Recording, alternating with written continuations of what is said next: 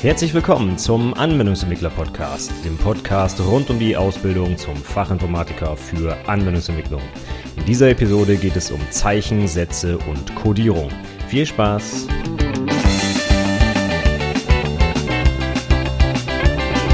Hallo und herzlich willkommen zur 32. Episode des Anwendungsentwickler Podcasts. Mein Name ist Stefan Macke und heute probiere ich mal was ganz Neues aus.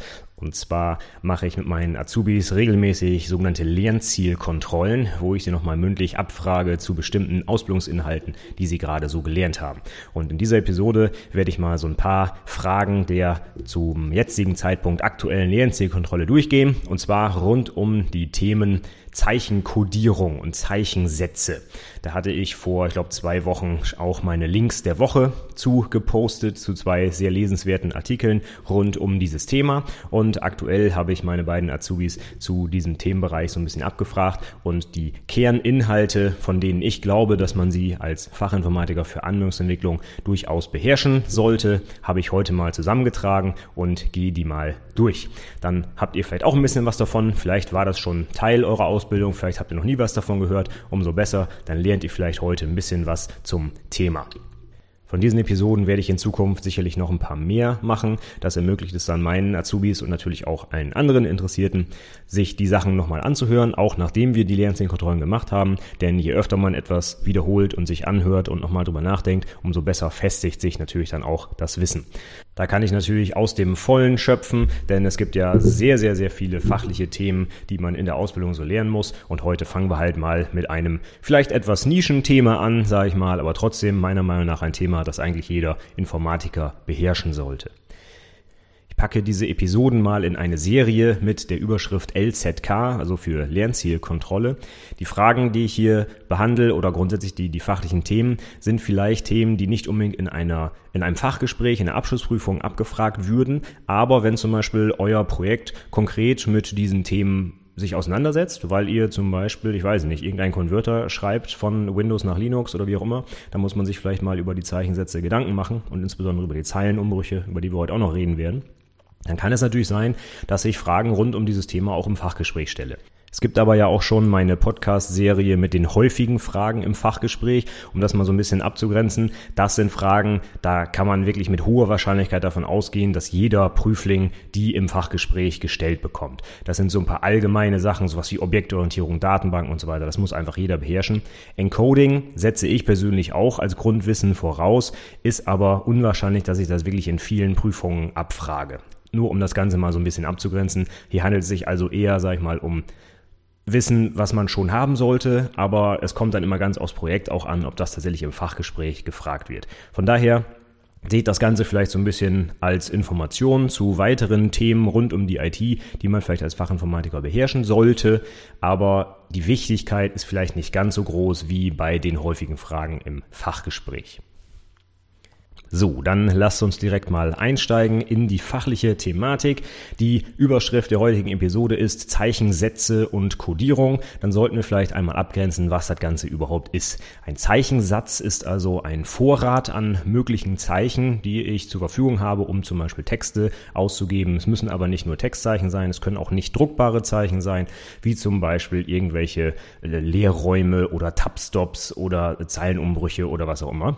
Und diese Zeichensätze definieren halt meinen Vorrat an möglichen Zeichen. Kann man sich jetzt überlegen, was für Zeichen es denn weltweit wohl so gibt. Da gibt es natürlich ganz klassisch in unserer westlichen Welt das lateinische Alphabet, also die 26 Buchstaben von A bis Z, die ihr sicher alle kennt. Und es gibt natürlich auch unsere arabischen Ziffern von 0 bis 9.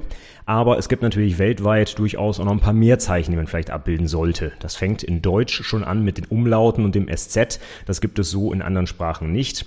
Und dann gucken wir mal ein bisschen weiter nach Westen, nach Spanien. Da gibt es zum Beispiel viele Buchstaben, die irgendwelche Accents drauf haben oder irgendwelche Schlängel dran haben. Und wenn wir weiter nach Osten gehen, dann kommen wir schon in den kyrillischen Zeichensatz, also die russischen Schriftzeichen. Und wenn wir noch weiter nach Osten gehen, landen wir irgendwann in Asien. Und da gibt es so viele verschiedene Zeichen, die kann man mit unserem standard-lateinischen Alphabet nicht abdecken. Also ich glaube, allein die koreanischen und japanischen Schriftzeichen, das sind ja irgendwie, ich glaube, über 1000 verschiedene Zeichen.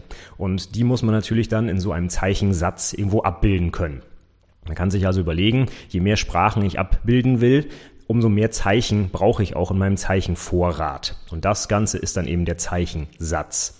Das Ganze muss man abgrenzen von der Zeichenkodierung. Das ist jetzt einfach nur die Möglichkeit, wie ich diese Zeichen dann in einem Code darstelle. Und Code, für die, die das nicht wissen, hat jetzt nichts mit Verschlüsselung oder sowas zu tun, sondern es geht ja einfach nur darum, wie ich ein Zeichen mit quasi anderen Zeichen kodieren darstellen kann. Im Bereich der IT geht es halt darum, dass wir unsere Zeichen als Binärzahl darstellen können. Ja, der Computer kann nur Nullen und Einsen verarbeiten. Wenn er jetzt also ein A als Buchstabe darstellen soll, muss er wissen, welches Zeichen das ist. Und dafür gibt es einen Code, der aus zum Beispiel 7 Bit besteht und dann weiß der Computer, ah, wenn ich diese Zeichenfolge sehe, 001100, wie auch immer, dann weiß ich, das soll ein A sein. Und diese Zeichenkodierung ist im Prinzip nichts anderes als eine riesengroße Tabelle, wo drin steht, zu diesem Code, zu dieser Bitfolge, nimm bitte dieses Zeichen aus dem Zeichensatz und stell das dar. Und dann kann man sich jetzt vorstellen, da es sehr viele verschiedene Sprachen gibt und auch sehr viele verschiedene unterschiedliche Möglichkeiten, was diese Sprachen so an Sonderzeichen beinhalten oder welche Zeichen zum Beispiel besonders häufig sind und so weiter, kann es auch mehrere verschiedene Codierungen geben für die unterschiedlichen Zeichensätze, die es weltweit so gibt. Also es ist nicht das Gleiche. Wir schauen uns gleich nochmal ein konkretes Beispiel an, nämlich Unicode und UTF-8. Das ist ein schönes Beispiel für Zeichensatz und Zeichenkodierung die häufig synonym verwendet werden, aber eigentlich etwas Unterschiedliches meinen. Also, kurze Wiederholung, Zeichensatz ist eine Menge an verfügbaren Zeichen und die Zeichenkodierung ist dann quasi die Übersetzung dieser Zeichen in einen Code, den der Computer verstehen kann. Dann fangen wir vielleicht mit einem der wichtigsten Zeichensätze an, nämlich dem ASCII-Zeichensatz. A-S-C-I-I. Das ist die Abkürzung für American Standard Code for Information Interchange. Und das ist einer der ältesten Zeichensätze und gleichzeitig auch eine Zeichenkodierung. Kommt aus den 60er Jahren und das war quasi der Ursprung, als es losging, wirklich mit der Computerverarbeitung. Da hat man sich überlegt, wir brauchen einen Code, in dem nämlich insbesondere die lateinischen Buchstaben, Zahlen und so weiter abgedeckt sind. Und dieser Code ist 7 Bit lang lang. Das heißt, ich habe 128 mögliche Zeichen, die ich darstellen kann. Und da drin enthalten sind eben, wie ich gerade sagte, die lateinischen Buchstaben. Das sind allein ja schon mal 52. Und dann haben wir noch 10 arabische Ziffern. Und dazu kommen noch ein paar Sonderzeichen und Steuerzeichen. Und dieser ASCII-Code, das ist quasi weltweit der Standard für die Codierung von Textdateien über lange Zeit gewesen. Heutzutage würde ich sagen, nimmt man eher dann UTF-8, aber da kommen wir dann gleich dazu. Und ASCII hat ein paar bestimmte Zeichen, die man vielleicht auch als Informatiker so auswendig kennen sollte. Insbesondere denke ich hier an die Sonderzeichen Line Feed und Carriage Return. Da machen wir gleich mal einen kurzen Exkurs in Richtung der Zeilenumbrüche. Wie ihr vielleicht wisst, sind auf den unterschiedlichen Betriebssystemen, insbesondere Windows und Linux, die Zeilenumbrüche in Textdateien unterschiedlich. Und zwar benutzt Windows als Zeilenumbruch zwei Zeichen, nämlich Carriage Return und Line Feed. Und Linux benutzt nur ein Zeichen, nämlich Line Feed. Von daher gibt es auch immer lustige Probleme, wenn man zwischen Linux und Windows Dateien hin und her kopiert. Wenn ich nämlich eine Linux-Textdatei auf Windows öffne mit einem dummen Editor, wie zum Beispiel dem Windows Notepad, dann habe ich auf einmal gar keine Zeilenumbrüche mehr drin, weil dem Windows-Editor ein Zeichen fehlt, nämlich der Carriage Return. Andersherum, wenn ich eine Windows-Datei auf Linux öffne, habe ich auf einmal zwei Zeilenumbrüche in jeder Zeile, weil der Carriage Return zusätzlich als Zeilenumbruch interpretiert wird. Diese Dinge muss man wissen, gerade als Softwareentwickler, wenn ich systemunabhängige Dateien speichern oder erzeugen möchte oder auch einlesen möchte, dann muss ich halt wissen, wie die Zeilenumbrüche kodiert sind.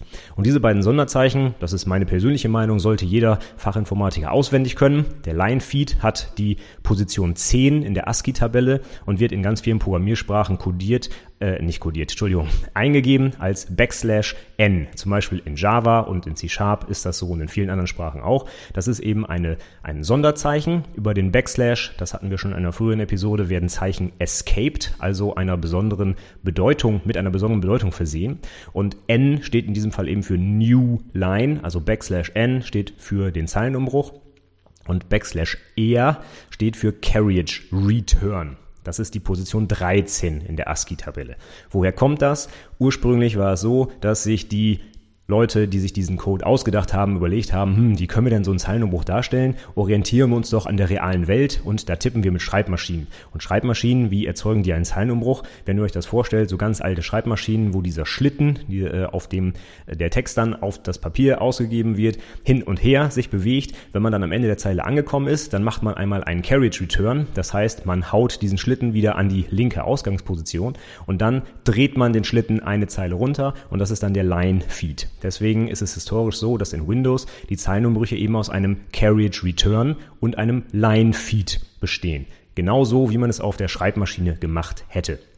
Da dieser Carriage Return aber eigentlich schon damals völliger Quatsch war, den braucht kein Mensch auf dem Computer, weil da kein Schlitten hin und her bewegt werden muss, gibt es seit jeher unter Linux einfach die Voraussetzung, dass man einen Zeilenumbruch mit einem einzigen Zeichen definiert, und zwar nur mit einem Line-Feed. Da ist der Carriage Return eben überflüssig.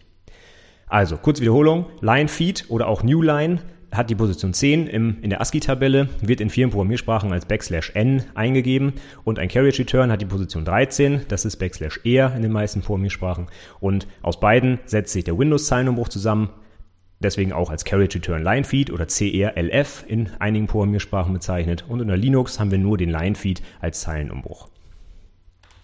So, nach diesem kurzen Exkurs kommen wir jetzt mal zurück zum ASCII-Zeichensatz. Da dort nur die lateinischen Buchstaben und Zahlen, äh, arabischen Zahlen drin waren, hatte man schon damals ein Problem, wenn man zum Beispiel deutsche Texte schrieb, ja, Umlaut und SZ waren halt nicht vorgesehen im Zeichensatz, aber sehr viele deutsche Texte brauchen nun mal diese Zeichen. Also, was musste man machen? Man musste den ASCII-Zeichensatz ein bisschen erweitern und zwar um ein zusätzliches Bit. Das heißt, man hatte dann einen 8-Bit-Code und hat dann die verbleibenden 128 Zeichen, die man durch dieses zusätzliche Bit mehr hatte, verwendet, um eben die landesspezifischen Sonderzeichen abzubilden.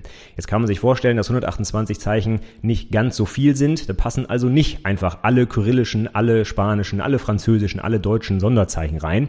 Deswegen gab es verschiedene dieser Codes. Zum Beispiel für Westeuropa, Osteuropa, Mitteleuropa und so weiter. Und alle diese unterschiedlichen Zeichensätze hatten 8 Bit, aber in den höherwertigen Zeichen, also alles jenseits der 128 quasi, unterschieden sie sich dann. Das heißt, ich weiß es nicht genau auswendig, welche Position welches Zeichen war, aber stellen wir uns mal vor, das Zeichen 200 wäre in einem deutschen Text ein Umlaut, ein Ü zum Beispiel dann könnte, wenn ich diesen Text in einem französischen Programm öffne, eventuell auf einmal anstatt des Üs dort ein E mit Accent oder sowas stehen, weil in dem französischen Zeichensatz die Position 200 mit einem anderen Zeichen belegt wäre. Und da kann man sich vorstellen, das führt zu ziemlich viel Verwirrung, wenn ich auf einmal einen Text aufmache und alle Zeichen sehen unterschiedlich aus. Aber das war halt lange Zeit so. Man wollte Platz sparen und man hatte nicht genug Speicherplatz, um jedes Zeichen individuell zu codieren. Deswegen gab es diese verschiedenen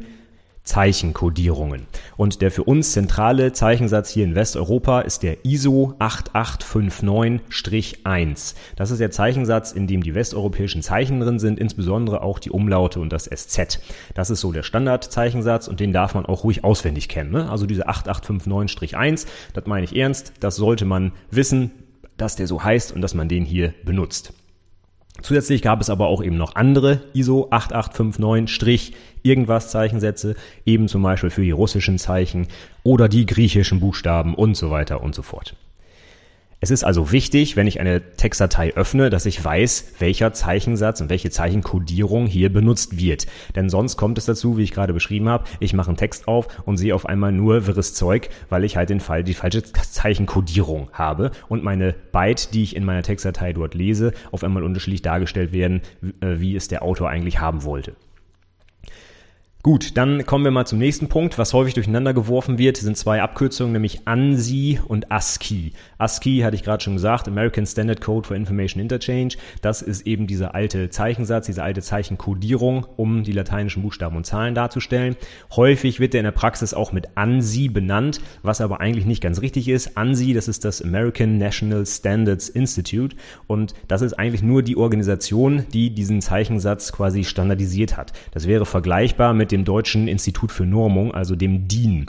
Das hat eigentlich mit dem Zeichensatz nichts zu tun. Das ist nur im Prinzip die Organisation, die sich das Ding ausgedacht hat. Aber weil es lange Zeit der wichtigste und zentrale Zeichensatz war, der ASCII-Code, ist es so, dass viele Leute das gleichsetzen mit ANSI. Obwohl es diese Codierung eigentlich nicht gibt. Das ist nur, wie gesagt, der Name der Organisation. So, dann kommen wir jetzt zum nächsten Punkt. Und zwar haben wir jetzt gesehen, es gibt verschiedene Zeichensätze bzw. Codierungen, die alle ISO 8859 irgendwas sind. Es gibt darüber hinaus noch viele weitere Codierungen für alle möglichen anderen Sprachen dieser Welt. Und dann hat man sich irgendwann gedacht, hm, ist ja doof, wenn ich jetzt jedes Mal, wenn ich eine Textdatei öffnen will, wissen muss, wie die codiert ist und es gibt immer Probleme, weil was falsch dargestellt wird und so weiter. Lasst uns doch mal einen Zeichensatz definieren, der einfach alle Zeichen dieser Welt enthält. Das ist Unicode. Unicode ist ein Zeichensatz, der das Ziel hat, wirklich jedes Schriftzeichen, was es auf der Welt gab, gibt und geben wird, abzubilden. Da drin sind sogar so abstruse Dinge wie Klingonisch, ja, oder auch ägyptische Hieroglyphen. Solche Dinge sind alle in diesem Unicode-Zeichensatz. Das heißt, man kann sich vorstellen, die Tabelle, wo diese ganzen Zeichen drinstehen, wird ziemlich lang. Im Gegensatz zu ASCII reichen also zum Beispiel 7 Bit nicht aus, um die alle darzustellen. Ich brauche viel, viel, viel mehr Bit, um diese ganzen verschiedenen Zeichen überhaupt abbilden zu können. Also überlegen wir mal, angenommen, wir wollen 65.000 verschiedene Zeichen darstellen, was ich glaube nicht ganz ausreicht, um alle Schriftzeichen weltweit zu erfassen, aber gehen wir mal davon aus, dann bräuchte ich auf jeden Fall schon 16 Bit. 16 Bit, 2 hoch 16 sind 65.536 mögliche Zeichen. Das bedeutet aber auch, wenn ich ein Zeichen jetzt darstellen will in einer Textdatei, reichen eben nicht mehr meine 7 Bit oder 8 Bit, sondern ich brauche auf einmal 16 Bit. Und da kann man sich überlegen, da wird ja auf einmal der Bedarf an Speicherplatz einfach mal eben verdoppelt. Nur weil ich eine andere Zeichenkodierung gewählt habe. Und da hat man sich gedacht, hm, das ist vielleicht unglücklich, wenn ich für so einen Standard lateinischen Text, den ich seit Jahren benutze, auf einmal einfach mal doppelt so viel Speicherplatz verbrauche. Obwohl der Inhalt ja nicht mehr geworden ist. Ne? Nur die Kodierung hat sich geändert. Deswegen haben sich ein paar schlaue Leute überlegt, hm, wie kriegen wir es jetzt hin, dass wir Unicode-Zeichensatz benutzen, aber dass die Textdateien trotzdem genauso groß sind wie vorher? Und da hat sich jetzt also jemand Schlaues überlegt, dann überlegen wir uns doch eine Codierung, wo es so ist, dass die ersten Zeichen aus dem ASCII-Zeichensatz exakt genauso codiert werden wie früher, das heißt mit 7 bzw. 8 Bit und nur die Zeichen, die danach kommen, also die nicht mehr in diesen Zeichensatz reinpassen, die werden jetzt anders codiert und zwar zum Beispiel mit 2 Byte anstatt einem. Und das ist UTF-8. Das ist das UCS Transformation Format, wobei UCS Universal Character Set heißt. Und das ist eine Codierung für Unicode-Zeichen und sicherlich weltweit die verbreitetste Codierung. Und das Besondere daran ist eben, dass die ASCII-Zeichen genauso codiert werden wie früher. Also es reicht ein Byte, um die abzubilden. Aber alle Zeichen, die eben nicht mehr da reinpassen, die werden mit zwei Byte codiert. Das heißt, die ganzen alten Textdateien, die es seit 20 Jahren gibt, die kann ich einfach so öffnen und die sind exakt so dargestellt, wie sie es immer waren. Aber sobald ich Dinge einfüge wie Umlaute, wie kyrillische Zeichen, wie japanische Schriftzeichen, was auch immer, werden dann diese Zeichen mit 2 Byte codiert. Das bedeutet, dass ich meinen Speicherplatz nicht verdoppeln muss für die Standardtexte, aber wenn ich halt besondere Zeichen verwenden möchte, die nicht in ASCII abbildbar sind, dann kann ich das trotzdem tun. Das ist also ein sehr cleverer Code, ne, wie ich finde. Und ich glaube, da bin ich nicht alleine. Das ist also eine ganz tolle Sache, dass wir wenig Speicher verbrauchen für Standardtexte, aber trotzdem die Möglichkeit haben, alle möglichen Zeichen dieser Welt in unseren Textdateien abzubilden. Das Problem bei UTF-8, wenn man das denn als solches bezeichnen will, ist jetzt nur, dass der Editor, ja, der die Textdatei verarbeitet, natürlich erkennen muss, ob es sich jetzt bei dem Text, den ich da gerade dekodiere, eben um den Standard ASCII-Text handelt oder eben um mehrbeitige Zeichen. Das heißt, wenn ich jetzt einen Text öffne, muss ich immer so ein bisschen, ja, wie soll man sagen, Logik anwenden, so ein bisschen was berechnen. Wenn ich so bestimmte Zeichen sehe, weiß ich, okay, die sind mit einem Byte kodiert. Wenn ich eine andere Zeichenfolge finde, dann weiß ich, das müssen mehr mehrere Byte sein. Und daraus ergeben sich aber einige Probleme in der Praxis. Zwei konkrete, ich sag mal, Fehler, die man häufig hat, die würde ich jetzt hier mal kurz beschreiben, denn das sind Dinge, die man einfach in der täglichen Arbeit durchaus mal sieht. Und wenn man die dann erkennt, fragt man sich meistens, äh, wie kommt denn das jetzt zustande? Und wir gehen einfach mal kurz durch, wie das jetzt konkret zustande kommt, damit ihr das auch einmal verstanden habt, wenn ihr es bislang noch nicht wusstet. Ganz häufiger Fehler, den man in der Praxis sieht, ist, ich mache eine Textdatei auf und anstatt der Umlaute oder Sonderzeichen, die da drin sind, wird so ein komisches schwarzes Fragezeichen dargestellt. Das heißt, an der Stelle, wo zum Beispiel ein Ü in einem deutschen Text stehen würde, steht an der Stelle auf einmal ein Fragezeichen. Wie kommt das zustande? Nun, jetzt kann man sich überlegen, die Textdatei, die ich da gerade aufgemacht habe, die wird wahrscheinlich ISO-kodiert sein. Überlegen wir uns mal, das Ü als Sonderzeichen würde in ISO, also dem 8-Bit-Zeichensatz, aus einem Byte bestehen. Als Beispiel die Position 200 in der Zeichensatztabelle würde das Ü sein, dann steht in meiner Textdatei ein Byte und da steht der Wert 200 drin. Wenn jetzt diese Textdatei aufgemacht wird, aber der Editor oder das Programm, das die Textdatei verarbeitet, interpretiert die Datei als UTF-8 kodiert, dann wird er an dieser Stelle, wo das Ü steht, das Byte mit dem Wert 200 finden und wird wissen, oh, Moment mal, 200, das ist ja größer als 128, das ist also wohl ein Mehrbyte-Zeichen. Ich erwarte also, dass nach diesem Zeichen 200 noch ein weiteres Zeichen kommt und diese beiden zusammen interpretiere ich dann als das Zeichen, was ich ausgeben soll. In unserem ASCII bzw. ISO-kodierten Text kommt aber nach dem 200 nichts mehr, denn das reicht ja aus, um das Ü zu kodieren. Und jetzt sagt der Editor, hm, da sollte eigentlich noch ein zweites Zeichen kommen. Es kommt aber keins, also weiß ich nicht, was ich darstellen soll. Und deswegen gibt er dann an der Stelle ein Fragezeichen aus. Das bedeutet, ich habe den Zeichensatz ISO verwendet, ich habe ein Zeichen kodiert, UTF-8 erwartet aber zwei, findet nur eins und weiß deswegen nicht, was er darstellen soll und stellt halt stattdessen einfach ein Fragezeichen dar. Das Gegenteil ist, wenn ich einen Text UTF-8 kodiert habe, ihn aber als ISO interpretiere. Da passiert etwas anderes, denn wenn ich einen Text UTF-8 kodiere und dort einen Umlaut zum Beispiel das Ü eingebe, dann weiß ich eben, das müssen zwei Byte sein. Nämlich einmal das Beispiel von eben irgendwie die 200 und dahinter kommt noch ein weiteres Byte, was dann sagt, okay, das muss jetzt das Ü sein. Wenn ich jetzt diesen Text aber aufmache und als ISO interpretiere, da gibt es keine Zeichen, die aus zwei Byte bestehen. Das heißt, jedes meiner beiden Byte, was eigentlich das Ü darstellen soll, wird von dem Texteditor oder von dem Programm individuell interpretiert. Das bedeutet, anstatt dem einen Zeichen aus zwei Byte, macht der Editor daraus zwei Zeichen mit jeweils dem einen Byte, was da steht. Und was dann passiert ist, dass diese Byte jeweils individuell interpretiert werden und tatsächlich auch in der ASCII-Tabelle oder in der ISO-Tabelle zum Beispiel darstellbar sind. Nur, dass es halt nicht die Zeichen sind, die ich haben will, also nicht das Ü, sondern irgendwelche anderen komischen Sonderzeichen. Und in den meisten Fällen ist das dann zum Beispiel so ein großes A mit einer Tilde drüber und irgendwie so ein durchgestrichener Kreis oder so, glaube ich, dass das bei Ü so ist, ja.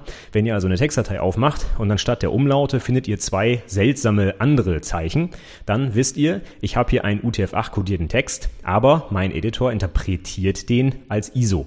Das kann man auch schön nachstellen. Wenn ich nämlich mal mit einem Texteditor, der das unterstützt, also zum Beispiel PSPad, Notepad++, was auch immer, einen UTF-8 kodierte, äh, kodierten Text erstelle, und dann zum Beispiel im Browser, im Firefox meinetwegen, diese Textdatei aufmache, da kann man schön im Browser oben einstellen unter, ich glaube, äh, Einstellungen Codierung oder sowas, wie der Text interpretiert werden soll. Und wenn ich das dann einfach mal umstelle auf ISO und UTF-8, dann sehe ich genau das, was ich jetzt gerade beschrieben habe. Dann wird nämlich der Browser mal den Umlaut korrekt darstellen und mal halt eben zwei Sonderzeichen. Und das gleiche kann man auch machen, wenn ich einen ISO-kodierten Text habe und den als UTF-8 interpretiere. Da werdet ihr sehen, dass dann halt so komische schwarze Fragezeichen ausgegeben werden.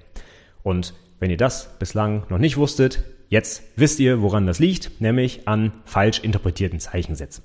Deswegen ist es so wichtig, dass man einer Textdatei am besten direkt ansieht, wie sie kodiert ist und dafür gibt es zum Beispiel im UTF-8 Zeichensatz die sogenannte Byte Order Mask. Das ist eine spezielle Bytefolge, die ganz zu Beginn der Textdatei stehen muss und die den Editor oder das Programm, das die Datei verarbeitet, anweist, wie die Zeichen zu interpretieren sind. Das Ganze ist jetzt nicht nur dazu da, um zu erkennen, dass UTF-8 ist, sondern es geht noch ein bisschen weiter. Man kann nämlich die UTF-8-Zeichen in unterschiedlicher Reihenfolge darstellen. Also je nachdem, ob das höchstwertige Byte zuerst oder zuletzt steht, kann man halt sagen über die Byte-Order-Mask, wie die Reihenfolge dieser Zeichen ist. Aber wenn ich so eine Byte-Order-Mask habe, kann ich also auch ziemlich sicher davon ausgehen, dass ich irgendeinen UTF-8-kodierten Text habe. Denn in ASCII ist diese Byte-Order-Mask nicht nötig, denn es gibt ja gar keine mehrbytigen Zeichen. Von daher, wenn man so eine BOM Byte-Order-Mask findet, weiß man, dass es irgendwie UTF kodiert ist. Okay, damit wäre ich mit meiner ersten Episode rund um meine Lernzielkontrollen am Ende. Wir fassen nochmal kurz zusammen. Also, es gibt Zeichensätze, davon gibt es mehrere weltweit, die einfach im Prinzip eine große Liste an möglichen Zeichen darstellen. Und dann gibt es Zeichenkodierungen, die diese Zeichensätze in bestimmte Bit- oder Byte-Folgen umkodieren, damit der Computer die interpretieren und darstellen kann. Es gibt den ASCII-Zeichensatz, der 7 Bit lang ist und die standardlateinischen Buchstaben und Zahlen umfasst. Und es gibt zusätzlich noch ISO 8859- irgendwas Zeichensätze, die zusätzlich Umlaute, Sonderzeichen, griechische Buchstaben und so weiter enthalten. Der Standardzeichensatz, der heute benutzt werden sollte, ist allerdings Unicode, weil dort wirklich alle Zeichen weltweit drin enthalten sind. Das Problem ist, dass das so viele sind, dass ich die einzelnen Zeichen mit mehreren Byte codieren müsste. Und daher gibt es den UTF-8 äh, die UTF-8-Zeichenkodierung, die es mir erlaubt, ASCII Texte eins zu eins so weiter zu verwenden wie vorher und nur die Sonderzeichen, die nicht im ASCII-Zeichensatz drin sind, mit mehreren Byte zu kodieren. Das Problem ist jetzt, wenn Texteditoren oder Browser oder wie auch immer die Zeichensätze falsch interpretieren, dass dann diese Zeichen eventuell nicht so ausgegeben werden, wie wir es erwarten würden, sondern zum Beispiel mit Fragezeichen oder irgendwie mehreren Zeichen anstatt einem. Ich hoffe, die Episode heute war interessant und hat euch vielleicht noch ein paar fachliche Informationen vermittelt, die ihr vielleicht noch nicht so wusstet oder vielleicht schon und ist das Ganze mal ein bisschen aufgefrischt. Ich würde mich freuen, wenn ihr mir ein Feedback gebt, ob ihr mehr von diesen Episoden haben wollt und wenn ja, vielleicht, was ihr euch an Themen wünschen würdet. Ich würde nämlich sonst so weiter vorgehen, dass ich einfach begleitend zur Ausbildung meiner beiden aktuellen Azubis immer wieder Themen, die ich gerade mit denen behandle, hier im Podcast nochmal aufgreife. Das nächste Thema wird sein HTML und CSS, weil wir genau in diesem Zusammenhang nämlich den Exkurs in Richtung Encoding gemacht haben. Von daher wird das das nächste Thema sein, was ich hier behandeln werde. Wie immer würde ich mich über jegliches Feedback zur Episode freuen. Dieses Mal unter anwendungsentwicklerpodcast.de slash 32 für die 32. Episode. Und ich würde mich natürlich freuen, wenn ihr mich weiterempfehlt. Insbesondere ein Feedback auf iTunes wäre sehr freundlich. Unter anwendungsentwicklerpodcast.de slash iTunes könnt ihr das hinterlassen und tragt eventuell dafür bei, dazu bei, dass der Podcast noch ein bisschen bekannter wird und ich noch mehr Azubis erreichen kann. Wenn ihr ansonsten irgendwelche weiteren Fragen rund um die Ausbildung habt, dann kontaktiert mich gerne über das Kontaktformular auf der Website oder unter mail at anwendungsentwicklerpodcast.de. Und wie immer der Hinweis zum Schluss, meldet euch doch für meinen Newsletter an unter anwendungsentwicklerpodcast.de slash newsletter könnt ihr das tun. Ihr bekommt als kleines Dankeschön sofort Zugriff auf meine Checklisten rund um die wichtigsten Artefakte eures Abschlussprojekts und ihr bekommt auch regelmäßig am Montagmorgen meine Links der Woche und alle anderen Inhalte, die aktuelle Podcast-Episode auch schon vorab in euer Postfach und müsst nicht bis Freitag warten, bis ich die Sachen veröffentliche. Damit sage ich vielen, vielen Dank fürs Zuhören und verabschiede mich bis zur nächsten Episode. Tschüss.